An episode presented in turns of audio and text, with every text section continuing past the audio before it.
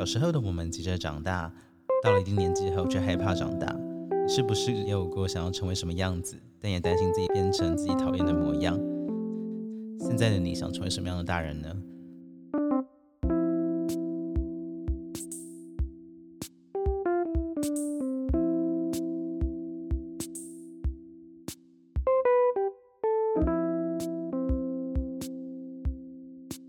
这些问题都不太好回答，所以我们邀请了不同的人来分享他们的想法。然后我们今天邀请到的来宾是小博，你可以先用简单的几句话介绍一下自己吗？Hello，大家好，我是小波。呃，我现在其实有几个身份，我现在主要的自己的工作是在做舞台剧跟音乐剧的行销跟制作，就是我们会帮剧团卖票，然后我们也会制作自己的音乐剧节目。然后我另外一个身份就是我在一个集资平台担任专案经理，然后陪伴这些呃想要做募资的一些提案团队，可以完成他们的目标。那我们就从第一题开始了。所以第一个问题是，就是呃刚毕业时的你想成为什么样的大人？我觉得有分大学毕业跟研究所毕业。其实我那时候大学我念的是台大的机械系，但我其实大概在大二大三的时候，我就没有想要当工程师。所以那时候开始修一些不同的课，然后我也在学校以外去报名一些呃算是进修的课程。对，然后我那时候其实很感兴趣的是音乐创作，就是我心目中的小小梦想是当一个创作歌手。以前啊，对，然后所以那时候其实就是是刚大学毕业是往这个方向在稍微认真一下，但是也没有到真的非常积极。那后来我其实是在我大四那一年，我自己办了一个 live house 之后，我发现，哎，我好像除了目前表演以外，我觉得幕后把一件事情统筹然后完成的这过程，其实对我来讲好像更有成就感。所以我后来就是呃，在大学刚毕业，因为我研毕，所以我那时候其实蛮快就决定我要去考艺术行政相关的研究所。对，所以我那时候其实对于刚大学毕业，我的期待是好像可以成为一个制作人的角色，或者说是能够成为一个厂牌的经营者。但是殊不知，后来踏进了剧场圈，就是隔壁圈，就是音乐旁边的戏剧圈这样子。对，所以假设再继续推到我研究所毕业的时候，其实我现在我们因为我们其实是在硕一下就成立工作室，所以其实我刚研究所毕业的时候，就是正在进行现在的这个工作这样子。对，那我们其实对自己的期待是我们希望能够让呃表演艺术这个领域能够被更多人认识。然后好像就是大家过去都觉得好像看戏啊、剧场是一个很遥远的事情，但我们希望能够让呃走进剧场这件事情变成一种日常，对，所以我们这也是我们现在为什么会开始做一些自媒体，然后我们会开始跟不同的剧团合作，去把数位形象的概念去跟他们配合的这个方向。所以，其实你现在做的是就是毕业时想的事情，哎，其实是哎，OK，算蛮幸运的。接下来的这个问题就是，你觉得刚毕业时的你会怎么看待现在的自己？然后你依然可以用就是研究所跟大学两个分水岭。其实我觉得，如果对于我刚毕业，我现在设想我刚毕业时的状态来看，我现在自己，我也觉得，哎，其实我好像真的做了蛮多事情的。因为那时候其实对于我们这个工作室要呃开始在剧场用不同的形式跟其他团队合作，其实会有一点点的未知，因为你不知道成效，然后你也不知道这些呃这个产业有多少的预算跟多少的。对这个领域的知识，然后跟他们可以怎么样去协作，所以有点算是我们带着一边摸索，然后一边尝试的，呃，这样子的态度去开始在表演艺术的领域开始接案这样子。对，然后这样到现在我们大概快要第三年了，就是有成效蛮好的一些案例，当然也有就是没有那么理想，但是我们现在回头看起来都觉得还是蛮尽心尽力的。对，所以我觉得，假设是我刚大刚研究所毕业的时候，自己来看待现在的话，应该也会觉得我现在做的还蛮，会给我自己一个拍拍，就觉得你辛苦了这样子。对，然后我就也会就是蛮肯定自己，就说，哎，那现在大概三年，我们其实还是在当初的呃那个的方向努力中。对，虽然我们其实我们本来其实希望工作室成立的一两年就可以有自己的作品，但是就是大概拖到第三年，就这件事情。会觉得有点可惜，对，但是我觉得它也是一个过程，跟我们好像更清楚了台湾的一些现况，然后以及我们怎么样在这个现况当中去做出尝试和实践。你刚刚说拍拍那辛苦的时候，就觉得种起鸡皮疙瘩的感觉，真的。但如果回到是大学，大学快毕业的你会怎么看待现在的自己？觉得哇更难想象。我觉得我大学那时候，因为刚其实刚我接触行销，或者说开始接触比较幕后，就真的是在大学之后，所以我那时候快毕业的时候，其实更未知，就是更有点疯狂的去想象说我要做一个幕后的经营者。所以我觉得现在想起来，那时候好像有点有点猖狂，对。可是我觉得以那时候的想象跟现在的想象，我觉得搞不好，因为我觉得研究所比较务实，大学的时候还想比较大。所以以大学的我来看待我现在二十七岁自己，可能觉得，哎，我怎么做到了没有以前想的大？但是我觉得那也是因为那时候才刚毕业，还对现实社会不够了解的一些想象。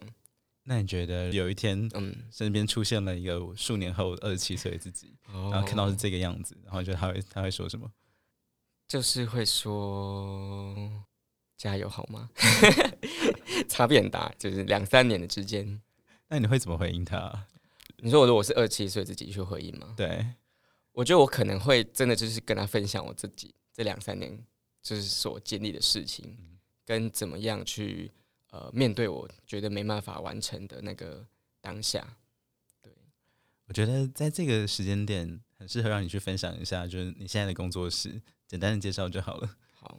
呃，我们工作室叫五口创意。那我们一开始有这个名字，是因为我们一开始是四个研究所同学。然后我们就是觉得，哎，客户都是我们的第五口们，就是大家是一个一起奋斗的家人这样子。那当然，现在我们的团队成员有点不太一样，但我们还是秉持着，就是呃，能够施比受更有福的概念，然后去尽可能把我们所学的分享给大家。那我们工作室其实主要就是做数位社群跟数位行销两块，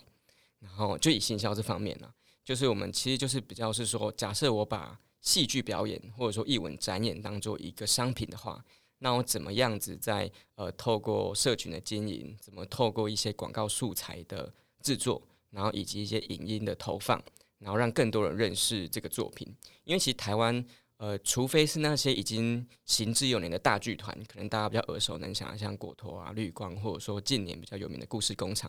他们可能因为呃本身规模比较大，然后也比较有行销的概念，所以他们的组织内部会有专门做行销的人。但是以我们其实从研究所然后到毕业这几年，其实蛮多中小型的团，他们呃其实团队内能够有一个专门负责行政或者制作的人已经很不容易了，所以他们更难就是分身乏术的去学习呃现在最新的可能数位行销啊，或者说大家是怎么样去呃用一些广告来触及受众的这样子的知识，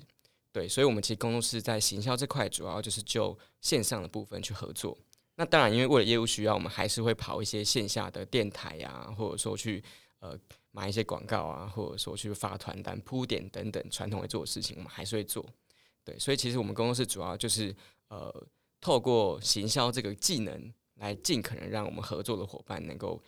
票房有更好的效果。可不可以跟我们分享一个你觉得很有成就感和满足感的时刻？很有成就感或满足感的时刻，我觉得每就是。每挑战完售一个更大的场馆，就会蛮有成就感的。因为我们其实一开始可能都是卖那种一两百人的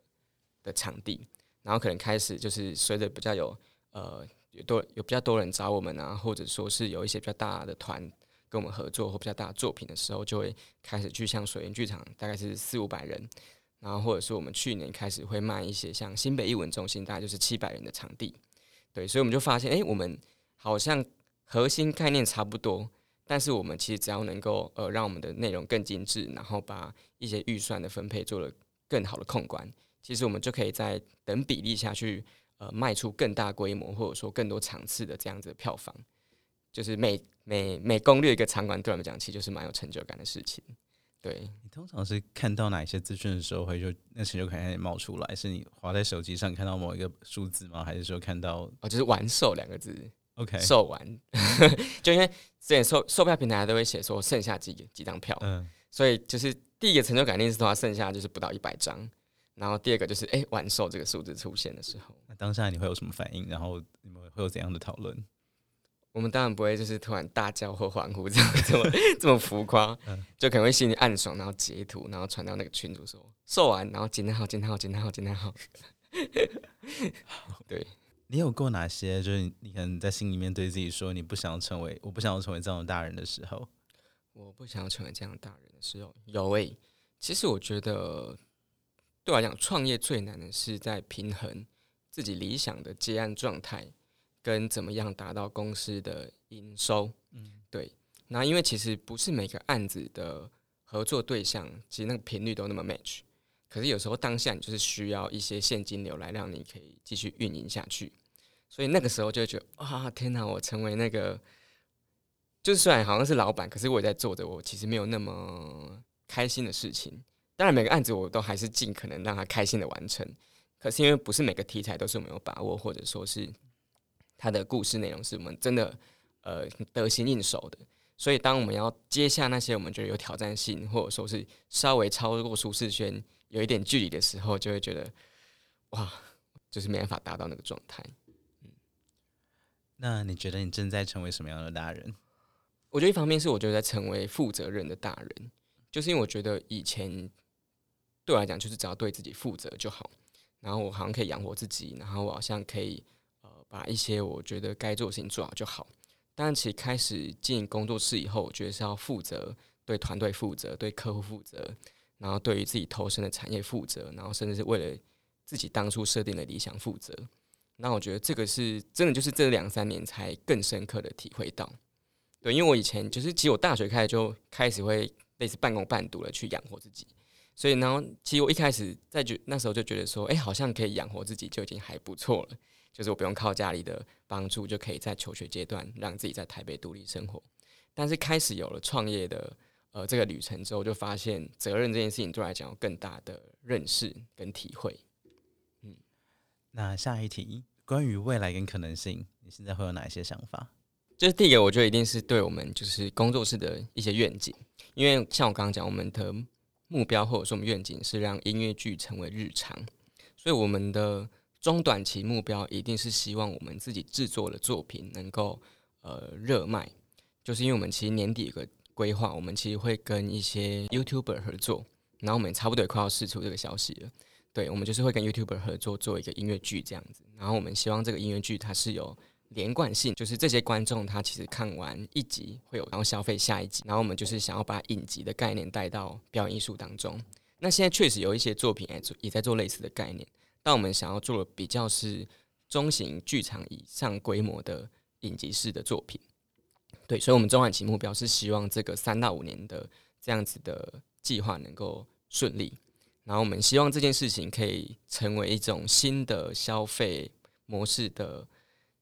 算是案例，然后让更多诶，其实资源比我们多的大剧团啊，或者说是它本身也是有资金的制作方，他们也能够尝试这种呃更常态销售的这样子的作品去发生。对，因为我们其实最一开始会想要做这个制作概念，其实是来自于我们看到呃纽约百老汇或者说。伦敦西区那样子的模式，他们会有一个定目剧的概念，去让作品能够一直被更多人看到。那当然，台湾受限于场馆的限制，或者说是呃场地没有那么多的关系，所以很难有作品可以长销。所以我们的我们自己的想解方比较算是说，如果他不用每一直来看，但他每个每年至少可以消费一到两次，那这样的话对他来讲，他也某个程度成为呃这个艺文市场的一个消费者。